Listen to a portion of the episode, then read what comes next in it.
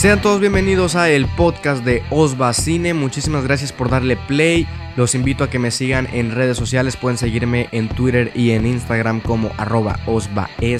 Y si quieren saber más sobre mí, sobre mis opiniones, sobre mis críticas, reseñas a películas y series eh, de todo el mundo del cine en general, pueden seguirme en mi canal de YouTube Osva Cine, donde aparte de críticas y reseñas podrán encontrar curiosidades, análisis, tops y muchísimas cosas más respecto al mundo del cine. Muchísimas gracias por darle play y nos estamos viendo. Señoras y señores, sean bienvenidos a un nuevo episodio del podcast. Me encuentro con mi amigo Freddy. ¿Cómo estás? Mi buen amigo, va muy bien. Molesto contigo un poco. Porque, a ver, coméntanos qué pasó. Pues eh, yo estaba en, Twitter, ¿no? Normal. Iba pasando mi timeline. Vi un tweet de mi amigo Osva. Dije, seguramente van a ser bendiciones, cosas de amor, pues era nada más un maldito spoiler de The Office que yo voy en la cuarta temporada. Pues y, me spoilereaste la serie. Ok, dos cosas. Una, pensé que ya la habías visto antes, o sea, antes, o sea, no sé, yo soy de la idea de que soy del 3% que no ha visto The Office.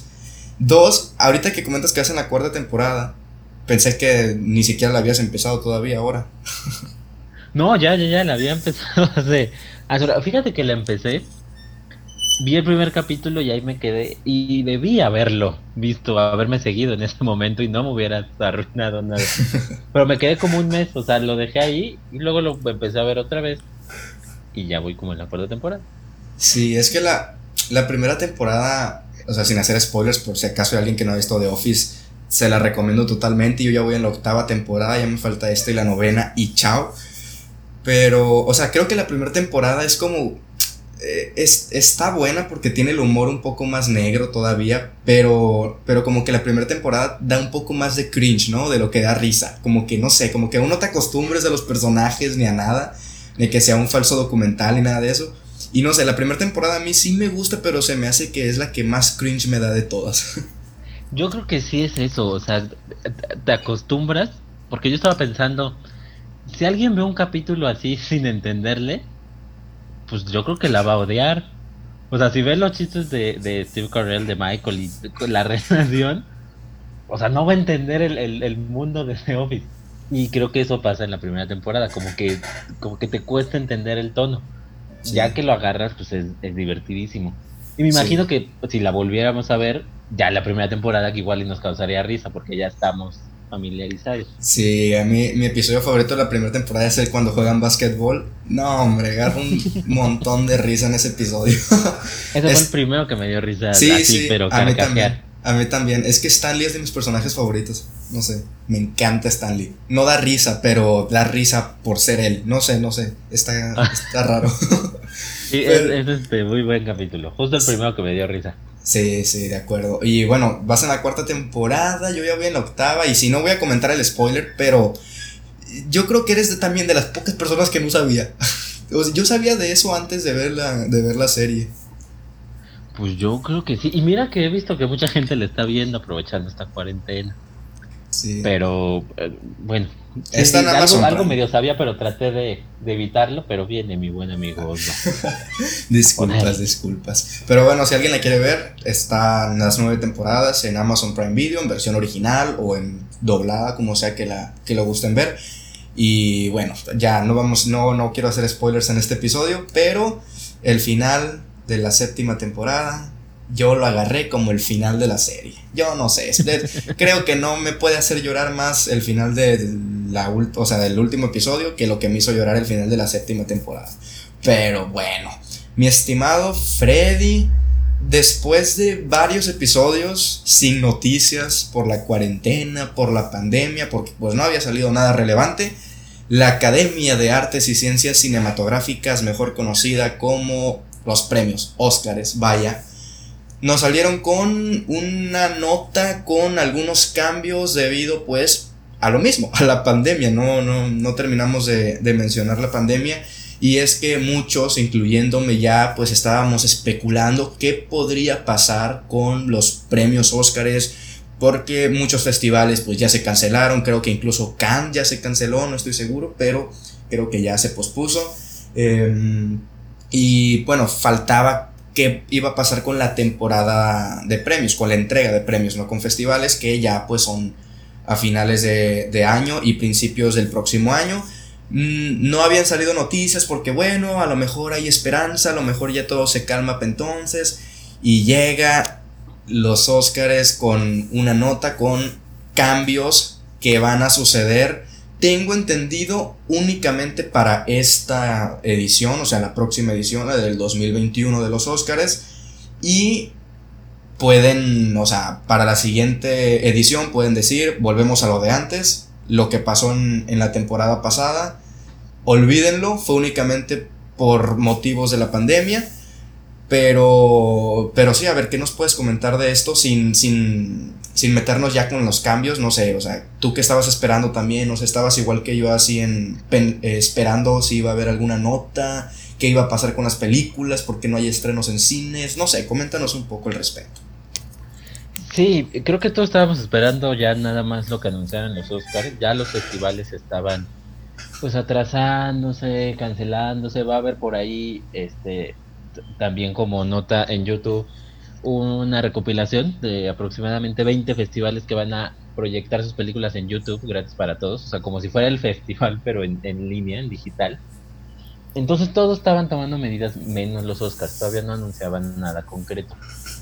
Obviamente, como todos, creo que pues pensaron que a estas alturas ya iban a estar las cosas este, normales y honestamente no, por más que los países estén regresando paulatinamente en Europa a trabajar, en Estados Unidos se planea eso, pues los cines no tienen fecha de apertura hasta el momento.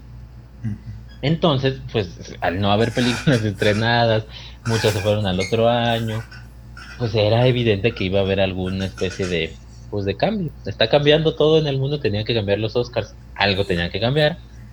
Y sale este pues este anuncio, este, este documento sobre los cambios que van a hacer para esta y para otras, otras entregas. Ahorita lo comentamos más a fondo. Ok, ok, ok. Pues yo no sabía eso. Según yo, ¿es únicamente para la entrega que viene o, no? Esto, el, el, primer punto, digamos, de lo de la pandemia, sí es solo para la que viene. Los demás puntos ya son para siempre. ¿En serio? Ok, ok. Bueno, yo no sabía eso, porque digo, ahorita, entre... Más adelante vamos a, adentrarnos bien, pero o sea, así en, en, términos generales, sí se me hace que sería como para esta, porque al, no haber tantos estrenos, vaya, no puedes dividir tantas categorías en tantos nominados, tantas películas, entonces yo supuse que era nada más para esta, pero si, si va a continuar, excepto el primer punto, eh, pues entonces es, más grande de lo que pensaba. Sí, sí hay este cambios para ya lo que viene. No me acuerdo si en este, si en este honorable podcast ya habíamos comentado que traían ganas de hacer estos cambios. Sí, sí, sí, exacto. Y pues sí, se dio, aprovechando este, aprovechando el documento de la pandemia, ahí metieron todos los demás cambios que tenían planeados. Sí, pues bueno, eh, vamos a comenzar eh, enumerando los puntos, vamos a hablar y dar nuestras, no sé si opiniones, pero pues lo que pensamos, vaya así, de, de estos cambios y cómo puede, no sé si eh, beneficiar o perjudicar, no sé si hay algún caso así, pues no sé, los estrenos, la manera de ver cine, etc. Eh, son pocos cambios, son tres, son tres eh, los más importantes y ahorita mi estimado Freddy nos va a comentar los otros dos que no son tan importantes pero que bueno están dentro de la nota así que los vamos a comentar también así pues rápido esos dos puntos pero bueno em, ¿cuál fue el primer punto? y este tal vez es el no sé si más bueno yo creo que sí es el más importante era, era también lo más lo que más se veía venir y si no hubieran hecho esto la academia, pues bueno, de dónde hubieran sacado los nominados. Y es que como sabemos, pues los cines están cerrados, no hay estrenos en salas de cine y ahorita las medidas que están tomando muchas distribuidoras es estrenar algunas películas de manera directa en formato digital como tuvimos el caso de, no sé, más recientemente tuvimos Troll, si no me equivoco, la nueva. Así es. Y, y la verdad es que no, no se me viene otra. Porque yo he estado hablando mucho de algunas películas en, en el canal, pero esas películas sí se estrenaron en Estados Unidos, pero no en el resto del mundo. Entonces, esas sí alcanzaron a estrenarse en Estados Unidos, pero no sé si hay alguna otra película que haya decidido estrenar así, porque no, no se me viene alguna más a la mente. No sé si tú tengas. Este, todavía no se estrena, pero por ejemplo Scoob, la, Ah, la versión animada de, de la caricatura de Scooby-Doo, que iba a llegar a los cines, ya va a ir también a, pues nada más a, a medios digitales. Sí, sí. A ver, ¿y esta medida qué, qué, qué películas la pueden tomar? No tan grandes blockbusters, o sea, Disney no va a estar soltando Black Widow, eh, Warner No. no va a estar soltando Wonder Woman, pero no sé si también vaya a haber oportunidad de películas un poco más artísticas, no sé, de películas que quieran ir a, a temporada de premios, porque digo, si de por sí los festivales para este tipo de películas pues son el punch, o sea, son lo que hacen que si ganan un premio ahí, son lo que hacen que, que la gente vaya hablando de ellas. Ahora imagínate sin festivales y directamente digital, yo creo que muchas de esas películas pueden pasar desapercibidas. Sí, y creo que precisamente esto beneficia a, bueno, dando la, la medida concreta, siempre era un requisito estrenar en cine las películas, este año ya no va a ser un requisito, pueden estrenar en digital y van a ser consideradas. El único tema es que deben ser estrenadas en la plataforma de la academia. O sea, los académicos tienen como su Netflix, para que me entiendan. Ahí van las películas que compiten y tienen que subirse ahí. Es decir, si una película se estrena en Netflix, eso ya no la hace elegible automáticamente. Tiene que ir a la, a la plataforma de, de, de la academia. Ok, Entonces, pero mire, yo tengo una duda aquí, entonces, ¿qué películas son elegibles para mandarlas a la plataforma de la academia? No sé, eh, que, no sé, o sea, que, que por- porque para que sean consideradas para los Oscars antes de todo esto, pues tenían que estar estrenadas en Los Ángeles y Nueva York, mínimo. ¿correcto? Ahora aquí, ¿qué hace una película elegible para ir, para estrenarse en esa plataforma de la academia y que no, no sé, qué puede hacer? No, no, no, no se me viene a la mente algún requisito. Mira, en general los requisitos tiene que seguir cumpliendo los mismos requisitos. Lo único importante sería que tienen que ser películas que tenían estreno planeado este año. Es decir, si un productor muy vivo iba a estrenar en 2021 y dice me ahorro los gastos de, de- de distribución en cines, la mando a bueno a la plataforma para que compita, no. Tienen que ser películas que iban a estrenar este año a, fuerzas. Ese sería el requisito pues más importante. De ahí en fuera todos los demás requisitos en general se, se deben cumplir las películas. Pero esa, esa es la medida. Ahora rápidamente, lo que, ahorita que comentabas de Trolls, sucede algo curioso. Trolls se estrenó en, en, en, en digital en la plataforma y fue un exitazo. Sí, vi que tuvo muchas exitazo. ganancias. Muchas ganancias. Y Universal, que es el estudio, como que ya le gustó. Entonces tiene intenciones de estrenar más cosas ahí. Y los cines AMC ya dijeron que a partir de ahora en ningún cine de Estados Unidos, de Europa, de su cadena, van a estrenar ninguna película de Universal. Sí, sí le hizo. Porque no se les hizo justo que estrenaran en, en digital. Sí, y o sea, Universal no digamos que es una distribuidora chiquita, o sea, lanzan muchas películas al año Universal, imagínate. Y AMC es la cadena de cines más grande de Estados Unidos, si no me equivoco, o sea, son como la roja y la azul de aquí de... Más que nada la azul, de aquí de México. Exactamente. Entonces es como de que, o sea, sí es un... Es un, es un aviso muy grande. Bueno, no aviso, porque lo, lo hicieron ya, no, no es como de que le hayan dado un aviso, pero sí es una medida muy fuerte. Sí, mira, tan solo de las películas de Universal que iban o que van a estrenar este año, al menos al día de hoy, pues está No Time to Die, la nueva película de James Bond, está la nueva película de Rápidos y Furiosos, Halloween Kids, la nueva película de Jurassic World, o sea, son superproducciones. Ok, y, Hay que ver qué pasa. y mira, entonces, eso de, de AMC es para películas de Universal, pero de este año, o es como de que ya a chingar su madre Universal nunca. Pues mira, por lo pronto, este, por lo pronto este año. Pero En- en realidad no han, o sea, no dijeron, o sea, ni confirmaron que solo este año, ni negaron que solo este año. Entonces podríamos estar esperando en dado caso de que para las nuevas fechas de algunas de estas películas de Universal siguen sin abrir los cines. Bueno, de hecho, o sea, cines no, olvida. estamos ante la posibilidad de que Universal diga No Time to Die, Jura, eh, ¿cuál dijiste? Bueno, todas las que dijiste, No Time to Die es la más. Ajá, todas esas.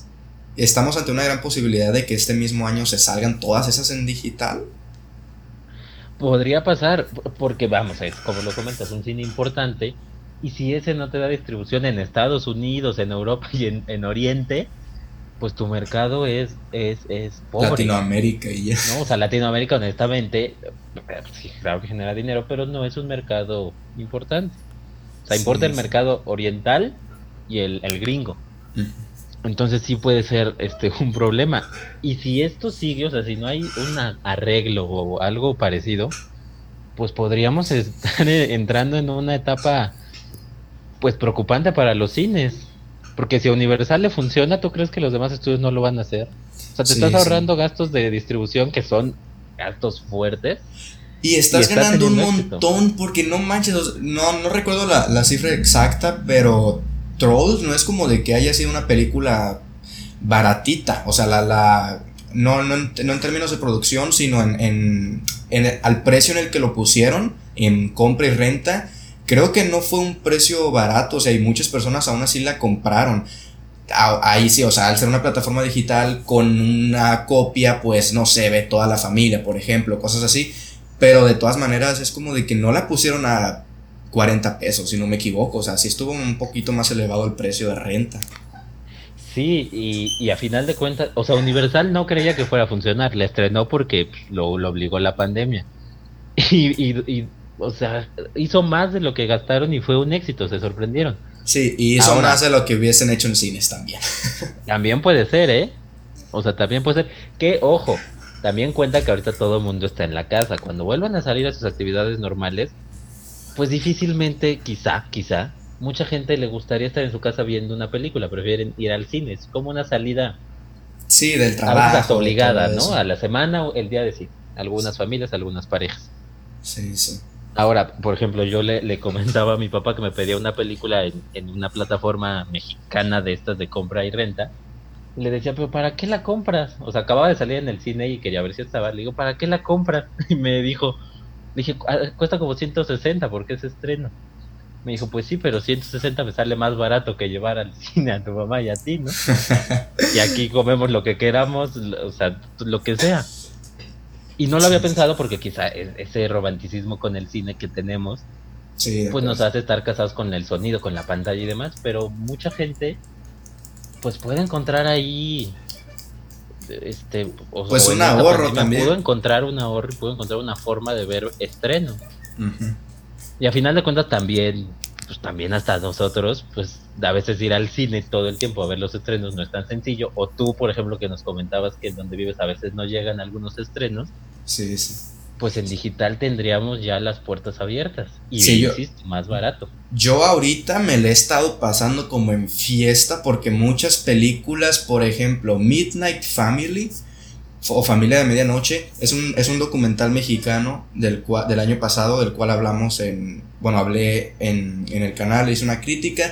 Es una película que a principios de, bueno, no, no principios, en marzo me parece o febrero se estrenó en, en, México. ¿Recuerdas que hablamos de, eso, me parece? La mencionamos. Sí, que la esperabas mucho. Ajá, sí. Y no llegó aquí.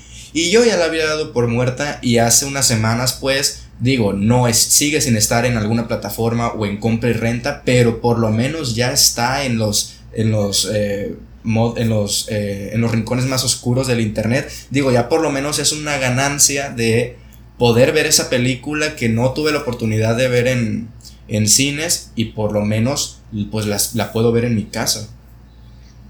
Claro, claro, claro. Y, o sea, lo comentábamos que era difícil que quizá llegara a tu, a tu, a tu cine. Pues esto es mundial, ¿no? O sea, si, por supongamos Universal, un estudio importante, su plataforma, pues es universal. Y cualquier persona en el mundo podría ver sus películas. Entonces podríamos estar ante un, ante un punto de inflexión si no se arreglan. Yo creo que AMC tendría que buscar a toda costa jalar Universal con la pena. a buscar que la gente siga yendo al cine, porque además en general, desde Netflix y todas estas cosas, la gente va cada vez menos al cine. Sí, y luego imagínate que nosotros estamos hablando en eso de que la posibilidad de que Universal no le, ya que regresen los cines y todo eso, comentamos eso de que muchas personas, pues, ya que lleguen los cines, preferirían ir al cine en igual de ver la película en su casa. Imagínate que fuera caso contrario, o sea, que las personas siguieran viendo las películas en su casa y Universal siga haciendo dinero y, y, otras distribuidoras digan, oye, espérame tantito, yo también me quiero meter a esto, incluso aunque ya estén los cines de regreso. Y cuidado porque podemos estar ante una manera muy distinta de ver las películas a como lo estamos haciendo en el cine. Claro, o sea, es más, imaginemos que los demás cadenas o las productoras dicen, vamos a hacer el estreno en cine y, y a la par en digital eso tarde o temprano va a acabar con los cines. O sea, los cines van a terminar haciendo, haciendo un blockbuster, ¿no? O sea, o sea eh, me refiero a la cadena de destrucción de la cadena blockbuster, pues va a terminar pasando en los cines si esto se mantiene o si, o si toman estas medidas. Y ahí yo creo que la academia tiene que jugar un punto importante. Y, y, y creo que lo va a jugar. El tema de que tengan que estrenar en cine las películas pues evita que pase esto. Obviamente este año pues no va a pasar, sí se van a poder estrenar en digital, pero de ahí en fuera... Sí, es que por eso, o sea, eh, la academia es eso, o sea, la academia no considera esta noticia que dio la academia de que este año puedan ser elegibles películas pues que estén en plataformas, obviamente que estén en la de la academia. Eh, fue una nota que les dolió con todo el corazón pues, escribir, o sea, eh, comunicar a, todo el mundo, porque la academia es de la idea, son de la idea de que película que se estrena en plataforma de streaming no es película, no es cine.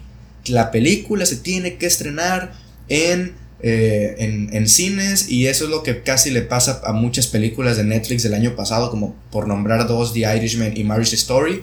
O son películas que su estreno mundial fue en Netflix y que tuvieron con a fuerza para poder ser elegibles en, los premios, estrenada en, de manera muy limitada en, algunas ciudades para poder ser consideradas. Entonces es como de que ya con esto, cuidado porque, pues como dices, puede ser un punto de inflexión. Sí, claro, y de hecho la academia en su comunicado, como bien comentas, le dedica un párrafo a explicar que están pues muy apenados y que entienden que nada como la meje del cine y que, esto es una medida para este año, que lo entendamos, ¿no? Y sí, por ejemplo, el irlandés, pues no, no porque se haya estrenado en Netflix deja de ser una super obra casi maestra, o maestra si lo quieres decir así. Maestra, por o sea, se estrene, no importa en dónde se estrene, las películas con ese poderío y con esa calidad, pues van a sobresalir. Sí, de acuerdo. Ahora, en cuanto a esta medida, nada más para terminar, este, sí dejan estipulado que es solo para este año, o sea, bueno, para la edición del 2021, pero que la pueden cambiar en cualquier momento. ¿A qué se refiere esto?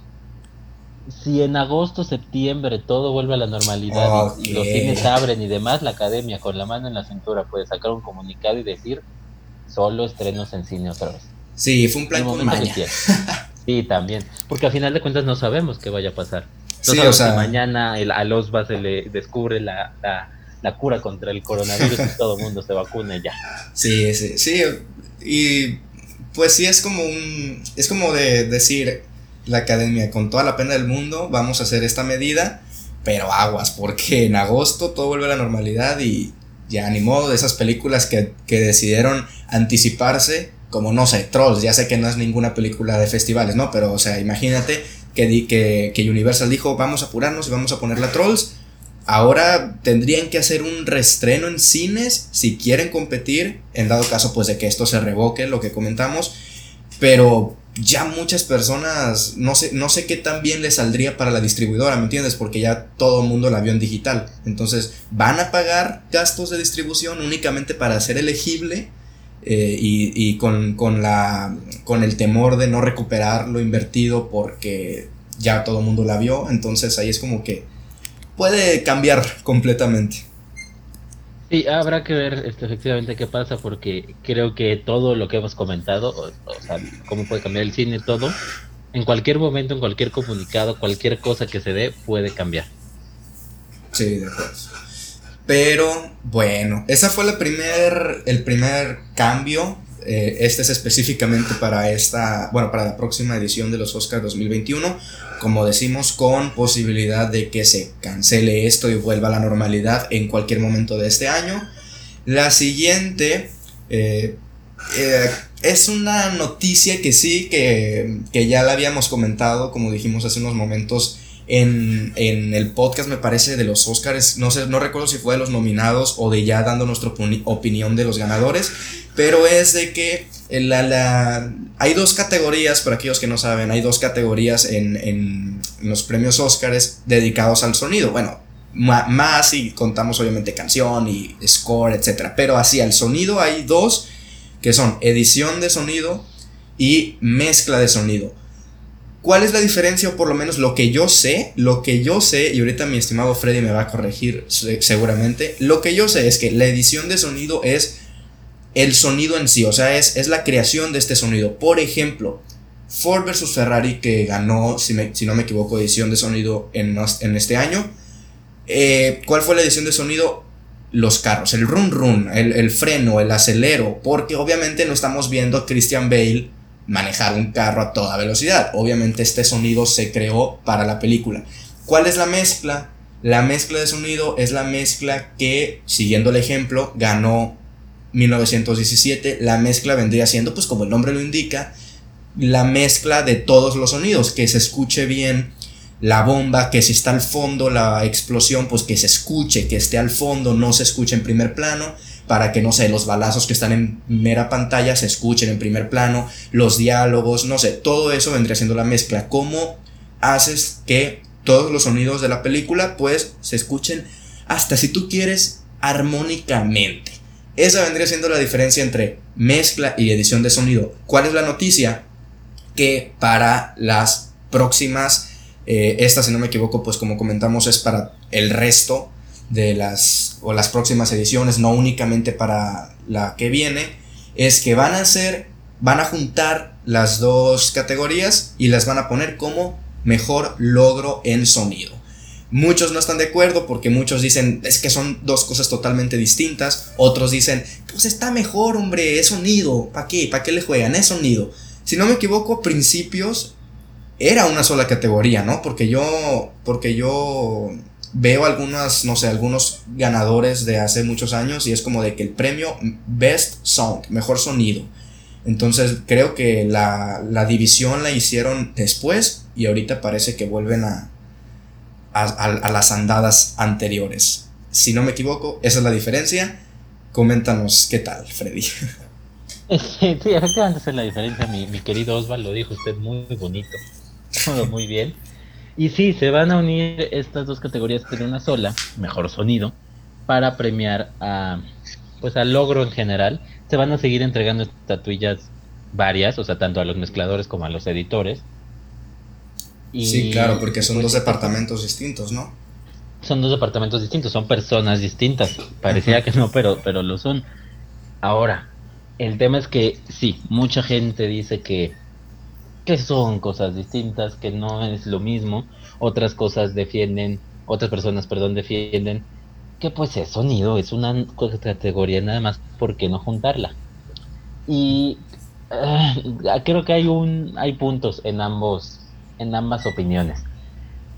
Sí era complicado a veces para muchas personas entender la diferencia, inclusive para los académicos. Sí. Creo que muchos de ellos no sabían la diferencia. O sea, obviamente hay mezcladores y editores en la, en la academia que lo entienden, pero en general muchos no lo entendían. Y era, era, era complicado. Que estaba padre este, explicar la diferencia a veces. Era bueno. Y ahora con una sola categoría, pues va a ser quizá mucho más sencillo premiar al logro en sonido en general. El tema aquí es que sí, no es lo mismo. Y poníamos el ejemplo cuando lo comentábamos aquí en el podcast que la edición de sonido son los sonidos que se generan después en la postproducción, que pueden ser eh, los, los autos, los balazos creados, las explosiones creadas, no, no como en 1917 que suceden, o sea, sí, son, sí los hacen, sí hicieron explotar cosas, no, las cosas creadas, y la mezcla es lo que sucede ahí. La mezcla del sonido suele premiar a los musicales y la edición quizá más al cine de acción. Entonces, al tener una categoría mejor sonido, ¿qué tal si hay un musical y una película de acción? Que la de acción está súper bien en la edición de sonido y el musical está súper bien en la mezcla de sonido. Sí, o sea, ¿quién se la das? va, a haber un, va a haber un empate como en los critics. Sí, y, y, muchos votantes pues creo que se terminarían yendo por las explosiones, por los balazos. Y creo que esto le afecta a los musicales o este tipo de películas que encontraban en la categoría de mejor mezcla de sonido pues una oportunidad de ser reconocidas.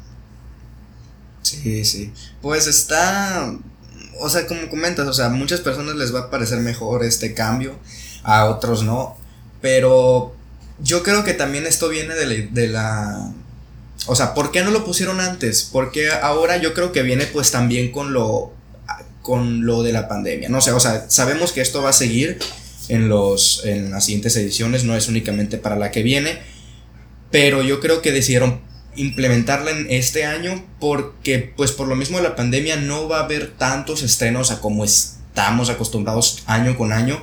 No va a haber tantos estrenos, entonces yo creo que no va a haber así como de que una peli, cinco nominados para la edición y otros cinco nominados para la mezcla. Al no haber tantos, eh, tantos películas, no haber tantas nominaciones y pues se les va a hacer más fácil en igual de 10 nominaciones para dos premios que premian el sonido, si lo queremos generalizar en ese sentido, van a decir, bueno, las juntamos, no va a haber tantas películas, en igual de 10 nominados, pues que sean 5. Sí, claro, y también muchos años repetían, o sea, eran las mismas 5 en edición y en mezcla, y aparte ganaban la misma, o sea, la mezcla y la edición eran la misma, entonces también puede ser un poco la decisión de la academia que vaya por ahí pero vuelvo al punto, o sea, hay muchas películas que solo están bien mezcladas porque así lo, lo, lo, lo, lo permite la, pues la obra, la película. Por ejemplo, Un lugar en silencio, pues nada más está en una de las dos categorías y eso, y, cuando se fusionan, pues sería difícil que encontrara una nominación. Aunque sus mezcladores o sus editores, dependiendo del caso, lo hicieran bien. es, un, es un tema. Sí, es un tema y pues como dices, muchas películas que aquí encuentran la oportunidad se van a ir los votantes más por las explosiones. Entonces, bueno, es, una, es uno de los nuevos cambios, ya está hecho, no podemos hacer nada. Así que lo, tendremos que, que, aceptar y en nuestras próximas predicciones tendremos que arriesgarnos más en, en una sola categoría de sonido. Pero bueno, mi estimado Freddy, cuéntanos cuál es la siguiente modificación. Siguiente cambio que anuncia la academia es que en la categoría de mejor banda sonora, o mejor partitura original, mejor música, como la, la conozcan, para que una partitura sea elegible, ahora deberá comprender un mínimo del 60% de música original. Y si son secuelas o películas de franquicia, spin-offs, demás, tendrá que ser un 80% de música nueva. Traté de buscar, no lo encontré, no sé qué porcentaje era antes, no sé si era mayor y lo redujeron o si era menor. Sí, yo, creo que era, yo creo que era mayor y lo redujeron. Yo, yo creo que va por ahí.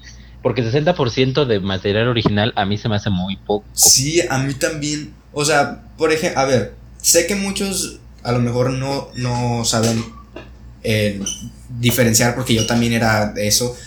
Eh, la mejor banda sonora o mejor score en, inglés es, eh, ¿cómo decirle? O sea, por ejemplo, el año pasado que ganó Joker es, es ¿cómo decirlo? O sea, es la música...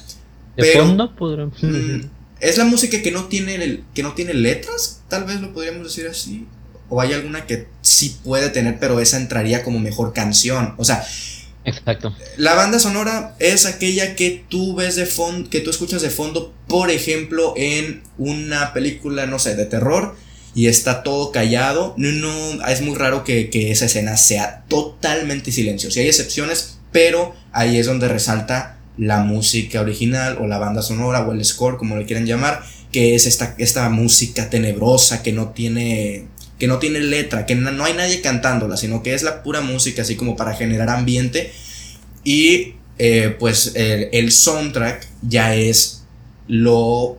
O sea, el soundtrack no tiene que ser original. O sea, el soundtrack no se premia, pero, pero pues muchos sí dicen así como de que, ah, el soundtrack de esta película es muy bueno. Si no se premia, pero el soundtrack vendría siendo todas esas canciones no originales de la película que las ponen, por ejemplo, en una, no sé, es un ejemplo, no, no, no sé, bueno, sí, The Irishman, ¿ok? The Irishman sí, chingo mucho, me vale. The Irishman, obviamente que tiene su score, que vendría siendo este, esta composición, que la voy a retratar lo mejor que pueda.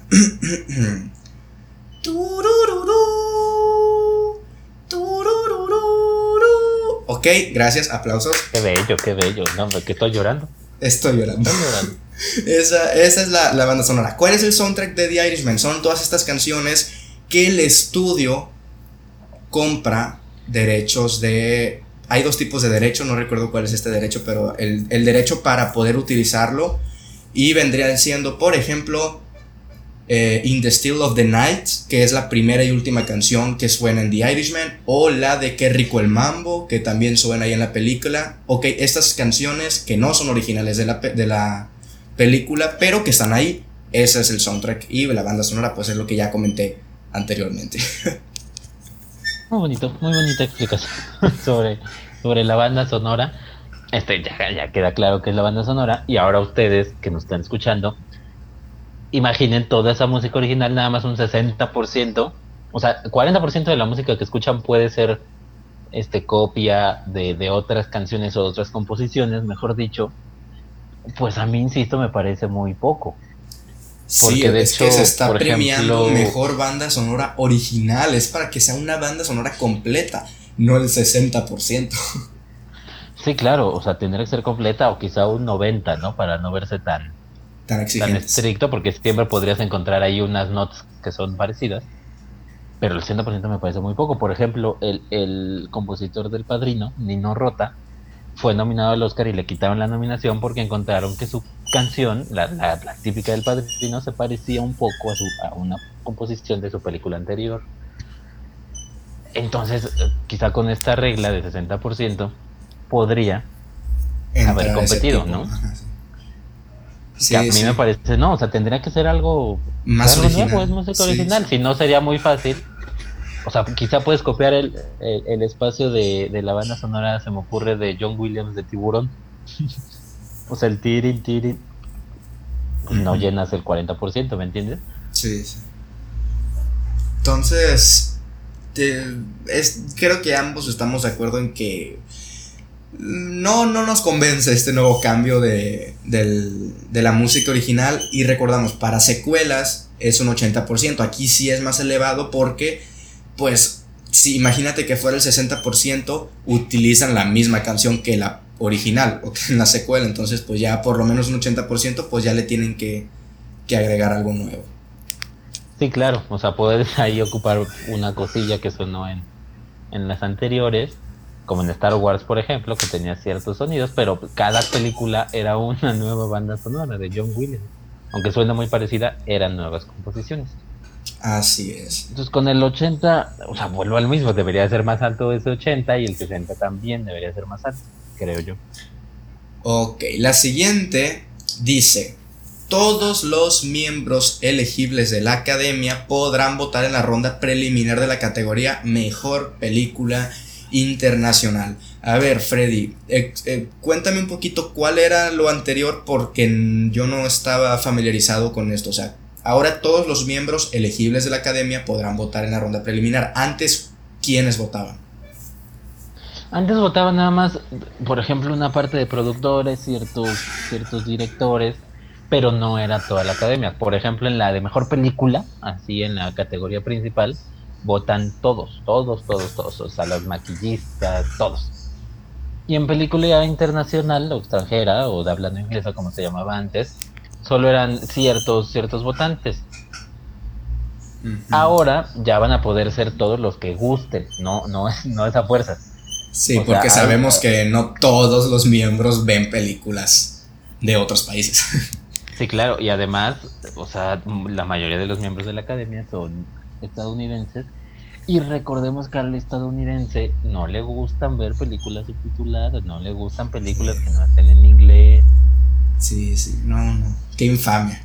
Digo, es, es que es esto de que nosotros no le vemos problema porque nosotros al ser mexicanos, al hablar español, pues todas las películas las vemos en versión original, todas. Yo, bueno, por lo menos yo eso, eso intento, sé que muchos prefieren el doblaje, respeto completamente, he visto muchas películas en doblaje, por supuesto, pero lo que voy es que nosotros, las películas mexicanas, obviamente las vemos en su idioma original, en español.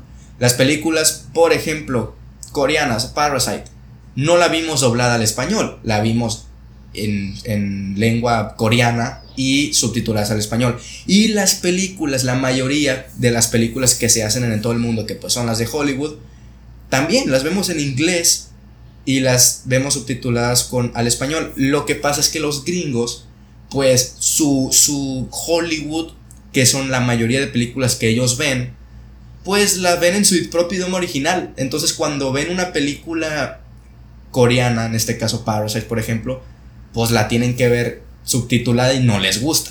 Entonces, nosotros, nosotros los, los mexicanos, pues ya estamos acostumbrados, vaya, no nos presenta un gran problema.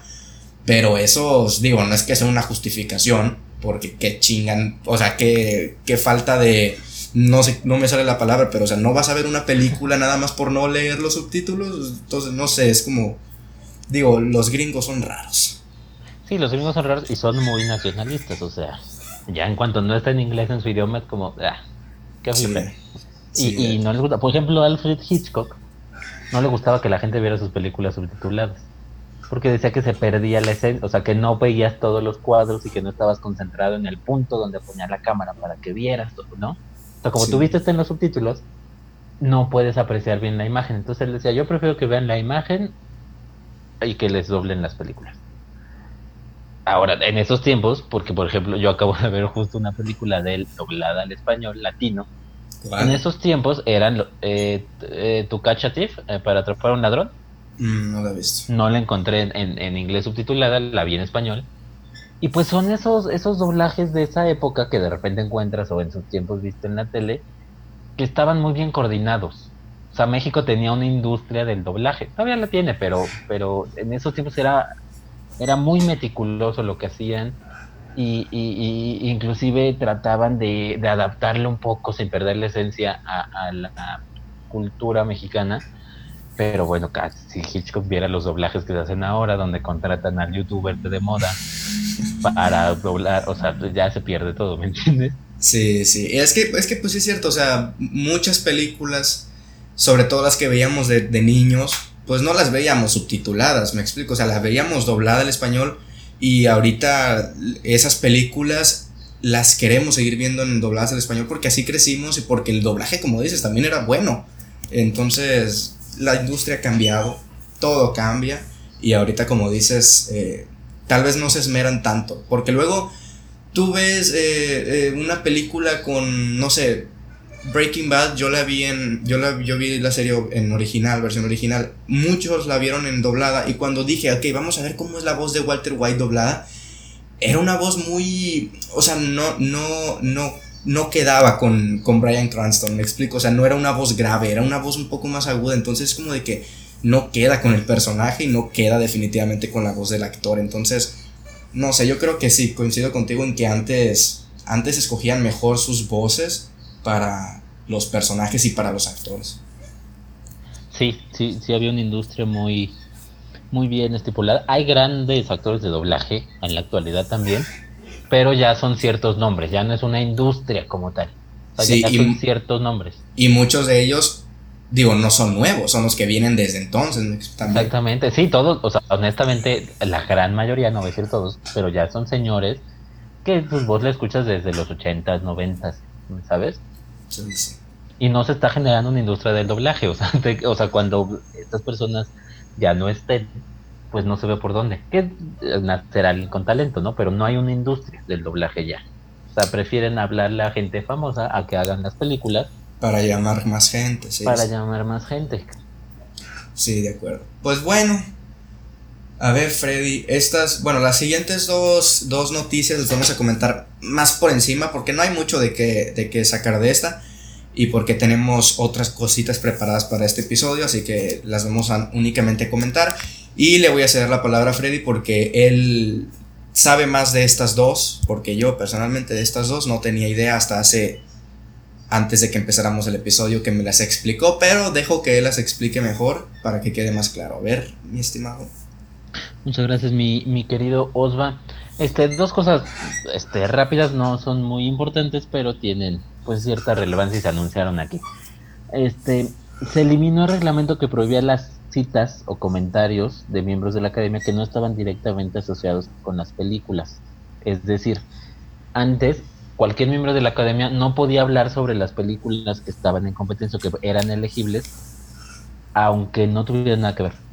O sea, no podían hablar y se mantenía pues en secreto porque era la academia, ¿no?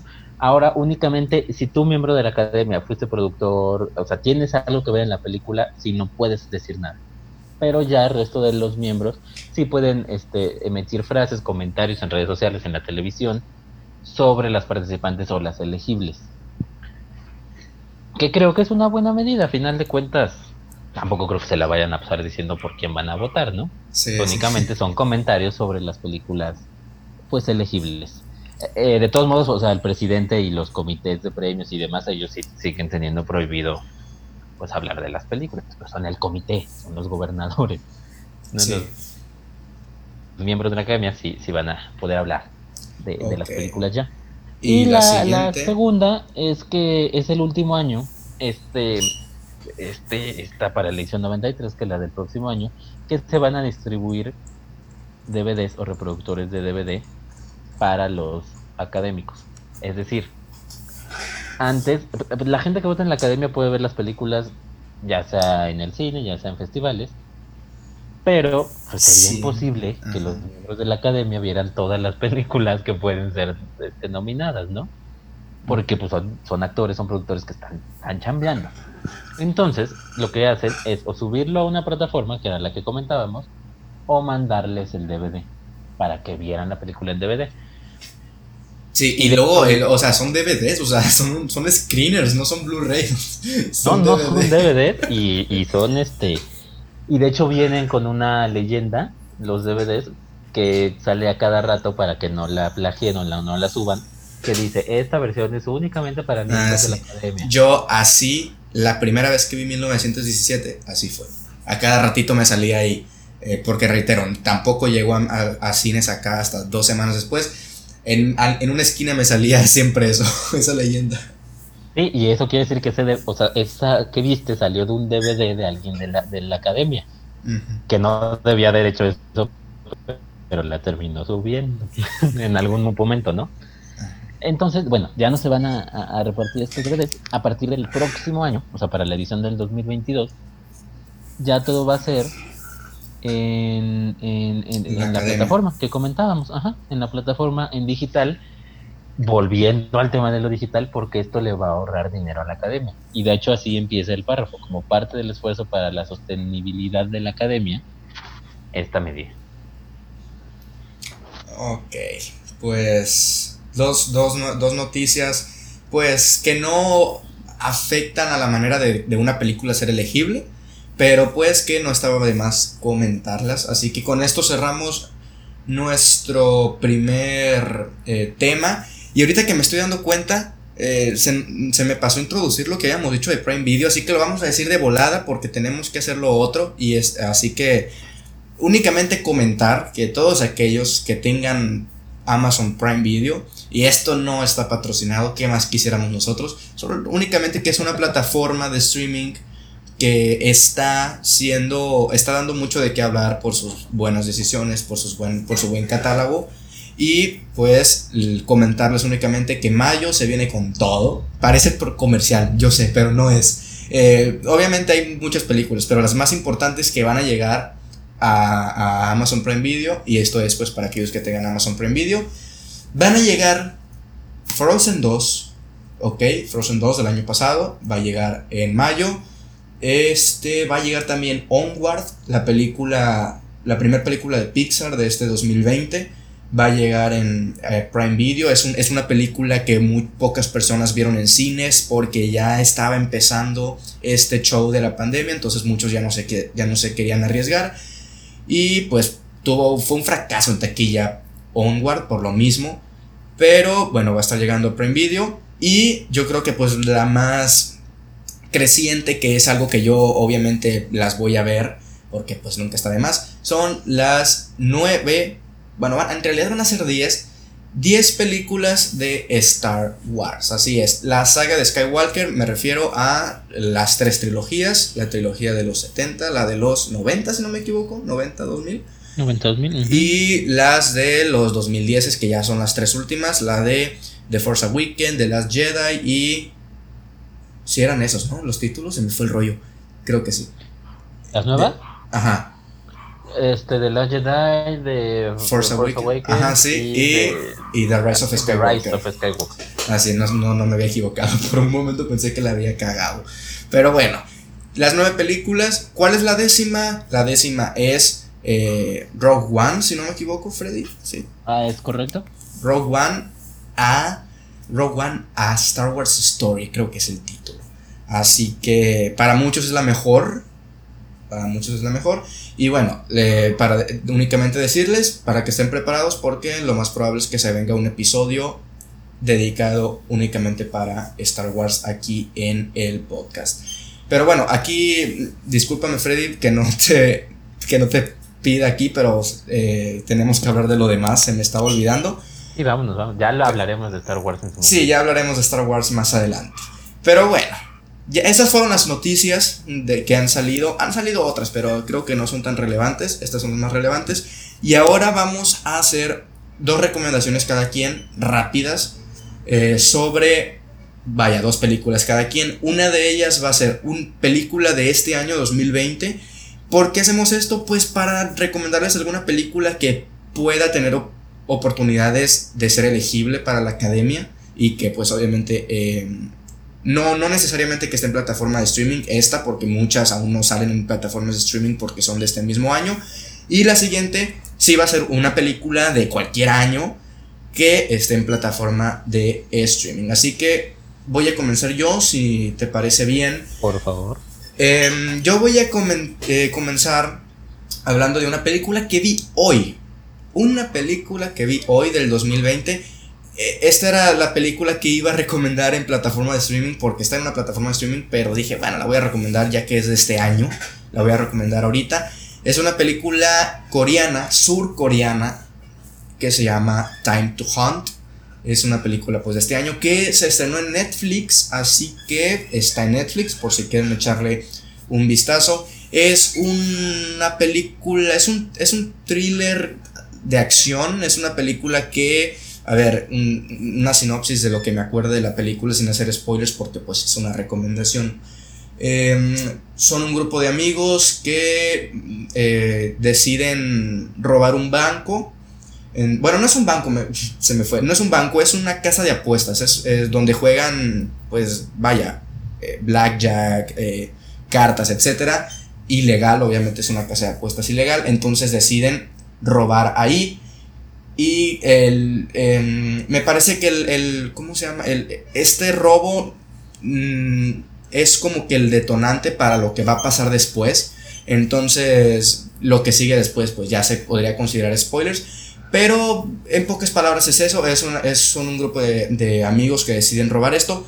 Lo que pasa después del robo, pues es lo más interesante de la película pero es una película coreana de toda la vida. ¿Por qué les digo? Porque a los coreanos les encanta romper géneros y lo vimos con Parasite. O sea, una película puede comenzar de una manera como en esta ocasión. O sea, puede comenzar siendo una película de acción, una película de robos, pero después puede tener ahí sus tintes de, de misterio, de thriller, y es lo que me gusta de los coreanos. Así que esa es mi recomendación. Es una película que, obviamente, pues al ser coreana, digo, no, o sea, no, pues no digo que oh, va a ser nominada mejor película extranjera, pero es una recomendación que yo les hago porque está en Netflix, es una película de este mismo año y pues al ser coreana es la primera película coreana, bueno, extranjera que he visto este año, de este mismo año, vaya.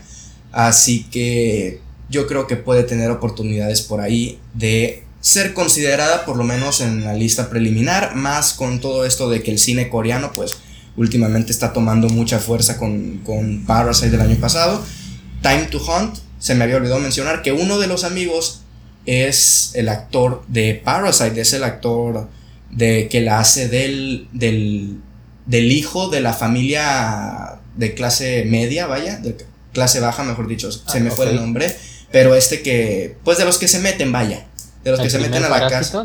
Ajá, sí, el primer, para, el hijo, bueno, el hijo es uno de estos, de los de aquí, de los que deciden robar esta casa de apuestas, así que bueno, es una película que eh, es una recomendación, así que pues si es, si es una recomendación no puedo decir, ah, esto no me gustó, esto sí me gustó. No, tengo que decir algo que les llame la atención a ustedes, así que es una película que me gustó, es una película de acción, pero que eh, tiene este, esto coreano que rompe en géneros y que es una película de acción, pero no es una película de acción genérica, entonces yo creo que es suficiente para que tal vez a más de uno le llame la atención, así que Time to Hunt película surcoreana disponible en Netflix. Yo la pongo como una película que puede entrar a competir en película internacional.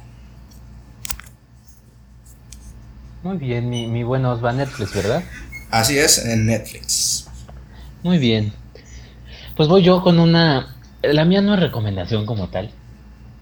Simplemente para cómo está el panorama ahorita de películas estrenadas, creo que tiene ciertas cosas que tienen calidad de Oscar. Sobre todo ahorita que, va a haber tantas producciones que se van a estar moviendo, pues van a volver a ver, a ver quizás este, este tipo de, de, películas. Además, pues ya prácticamente, o ya para cuando salga este podcast, pues ya estaremos en mayo y en mayo no tener al menos una, dos candidatas en algo a los Oscars sería preocupante en cualquier año. en este año pues no hay, ¿no? Y hay que ir buscando un poco de entre lo que sale o lo que hemos podido ver, lo poco que hemos podido ver. Y tuve eh, la oportunidad de ver la película Emma del director Autumn the Wild, que es una película basada en el libro Emma, que cuenta la historia de una de una chica de clase alta en 1800 en Inglaterra que técnicamente se dedica a buscarle pareja a sus amigas. ¿no? Ese es su trabajo, pero en esta búsqueda de, de la, la, pareja de sus amigas, pues se descuida ella, ¿no? Sus emociones se descuida y vienen una serie de, de conflictos en la película. Voy a decir rápidamente lo bueno o de qué le veo posibilidades. Ok. Este, de entrada está muy bien actuada, me parece, tú también ya, ya la viste. Una película muy bien actuada, sobre todo tanto por Anya, Anya Taylor Joy, que es la protagonista, como por su compañera en la película, que es Mia Gott, Ajá, sí. que hace el papel de Harriet. Las dos me parecen fantásticas. Tienen mucho talento, lo demuestran y están muy bien en la película. Y aparte Anya Taylor Joy pues la sostiene porque es la protagonista. Entonces por ahí me, me, me interesa. Obviamente todo el diseño de producción me parece muy bueno. Los vestidos, los vestuarios en general, son muy buenos. Tienen para Oscar, eso sí, o sea, tendrían que estar en, en, competencia, sin duda alguna. Y el diseño de producción, quizá por momentos sea como muy colorido, muy caricaturesco, pero cuando entiendes el tono de la película, entiendes por qué es así. Porque trata de no ser un drama, sino una comedia trágica, un poco. Sí, Entonces me gustó todo el diseño de arte la, la, música de fondo, la banda sonora también me gustó mucho y la fotografía, me parece que es muy valiosa la fotografía de la película. Sí, todo eso lo comenté en mi crítica, de hecho, así que estamos muy conectados. Qué bueno, porque no he visto tu crítica, no sabía ni siquiera que tenías una crítica. Sí, es que si no te mando la crítica escrita para que la publiques, no sabes que subo video. Pues es que como no me quieres mandar nada, como tienes otros consentidos, mm, ¿es qué? ¿Sabes qué? Mm. No me interesa. ¿Sabes qué? Me voy. Ahí te dejo con tu podcast. Em, ok, entonces ahí dejamos Emma. Así es, Emma. Ok, eh, Emma pues no está, debo decirles, en alguna plataforma, es una película del 2020. Eh, yo, me, yo me confundí y la de Time to Hunt era la recomendación de plataforma de streaming. Está en Netflix. Así que los volteé, pero de igual manera mantengo lo que dije de que puede, o sea, de que al ser una película coreana puede estar en esa categoría. Pero bueno, la que sigue, tomen esa como la plataforma de streaming. Eh, la que sigue, la que voy a recomendar ahora, es la que eh, no está en plataforma de streaming y es la que yo le veo alguna posibilidad en los Oscars. Y también tiene video en el canal y es The Way Back. Una película pues del 2020, una película, un drama con, que tiene deportes, ella es un drama deportivo, vaya. Eh, protagonizada por Ben Affleck y debo de decir que yo creo que Ben Affleck, o por lo menos a cómo va este, este año, tiene nominación para mejor actor por esta película porque me gustó muchísimo su actuación, es sin duda lo mejor de la película. Hay, hay algunas otras cosas que me gustan de la película, nada en cuanto a categoría, eh, pero sin duda en cuanto a la categoría, mejor actor, Ben Affleck tiene muchas posibilidades de, estar nominado. Eh, sobre todo pues a cómo van, a cómo va el año. Y, pues yo creo que es todo. O sea, si quieren, eh, si quieren ver una, pues mi crítica está en el canal, Osvacine, ahí está la crítica de The Way Back, donde obviamente explico qué me pareció más la película, pero únicamente, como menciono aquí, Ben Affleck para la categoría de mejor actor. Pero, pero bueno, eh, Ahora continuamos con la de Freddy, que ahora la de Freddy es la de plataforma de streaming. La, la volteé un poquito, mis disculpas. Oye, estamos aquí jugueteando. Este, la mía es una recomendación mucho más vieja que pueden encontrar en HBO, pero vale mucho la pena. Eh, normalmente de, es de Stanley Kubrick. Normalmente de Stanley Kubrick se reconoce 2001, La Naranja Mecánica, eh, The Shining. Pero a veces creo que no se valora tanto la película Doctor Strange Love. Ok, yo no la he visto, eh, ok, pero ya la tengo ahí para verla, así que espero que, que me des más ganas con tu recomendación. Y así debe de ser, así va a ser. Doctor Strange Love de Stanley Kubrick es una película sobre, sobre la guerra, sobre conflicto entre Estados Unidos y la, la Unión Soviética en aquellos entonces. Pero no es un drama, no es una película bélica, es una comedia negra. Entonces todo el tiempo, todos los diálogos, todas las situaciones que, que, se podrían desarrollar en el mundo real, pues es una crítica a los gobiernos, a su manera de actuar, a su poco interés en, los, en la humanidad como tal. Y tiene, o sea, tiene de verdad diálogos muy buenos, escenas muy buenas, por supuesto, tiene la gran dirección de Stanley Kubrick, que en ese entonces ya era un director maduro, o sea, ya sus técnicas de, dirección ya estaban más que pues más que probadas y ya era ¿De qué año es la película? ¿De los 80 creo? De, no, no, no, del 64. Ah, del 64, ok. Es una antes de 2001, justo la película anterior a 2001. Ok. Es este Doctor Strange Love. Hasta ese momento era la mejor película de, Stanley Kubrick. Este, obviamente, yo creo que nadie se esperaba lo que iba a venir una película después que es una joya. Pero esto hasta ese momento era lo mejor de Kubrick. Está muy bien escrita, está muy bien dirigida. Está también muy bien actuada por ahí. Está Peter Sellers que hace tres papeles. Tres papeles y los hace fantásticos todos. Y no tiene, de verdad, no tiene, no tiene desperdicio esta película por donde la ves. Además es, es vamos, muy corta, entonces nunca pierde ritmo. Sí, creo que dura como una hora veinte, algo así. Dura una, hora treinta, algo así. Una hora 30, 90 minutos. Pues muy corta para hacer una película de Kubrick. sí, exactamente. Que por ejemplo venía de hacer Lolita, que dura casi 3 horas, y Espartaco, que dura 3 horas y tanto, y luego 2001, que dura también 3 horas. Es, un, es un, pues es, es, poco tiempo, pero suficiente para, para lo que quiere expresar el señor Kubrick. Perfecto. ¿En HBO entonces? En HBO, en HBO. ok. Perfecto. Pues bueno, así cerramos con este episodio. Un episodio variado, un episodio que tuvimos noticias sobre la academia, noticias sobre Prime Video y un par de recomendaciones de cada uno para que, bueno, si, ya, si no tienen suficiente con todas las recomendaciones que les hemos dado y por supuesto que otros, otras personas también, sumen a su lista estas cuatro películas para que, bueno, tengan más cosas que ver en esta cuarentena. Pero bueno, mi nombre es Osvaldo Escalante, mi estimado Freddy, ¿dónde te podemos seguir? Me pueden seguir en arroba Freddy Montes en Twitter y arroba mxcinefilo es mi página de Twitter donde cuando tiene ganas todos vacine manda una que otra crítica, ¿no? Cuando nadie le acepta su trabajo, pues ahí, con la basura, ¿no? Sí, sí. Se, se habla con el, síguele, y, síguele y no hay más, síguele y no hay más. eh, pero bueno, allí hay, hay un mundial. Uh, estamos en cuartos, ¿verdad? O Estamos en cuartos de final. En cuartos de final, así que cuando esté saliendo esto, eh, yo creo que, no sé si ya lo habremos terminado. No, no, no, creo. No creo. que no. Así que pues para que puedan ir y seguir votando por sus películas favoritas, estamos en cuartos y yo ya les digo que va a ganar el Padrino 1. Está más que obvio que va a ganar el Padrino 1. Ha estado arrasando en todas las, las encuestas. Pero viene, viene Viene, viene fuerte. Pero bueno, Espero que les haya gustado este episodio y nos estamos viendo en el próximo. Adiós.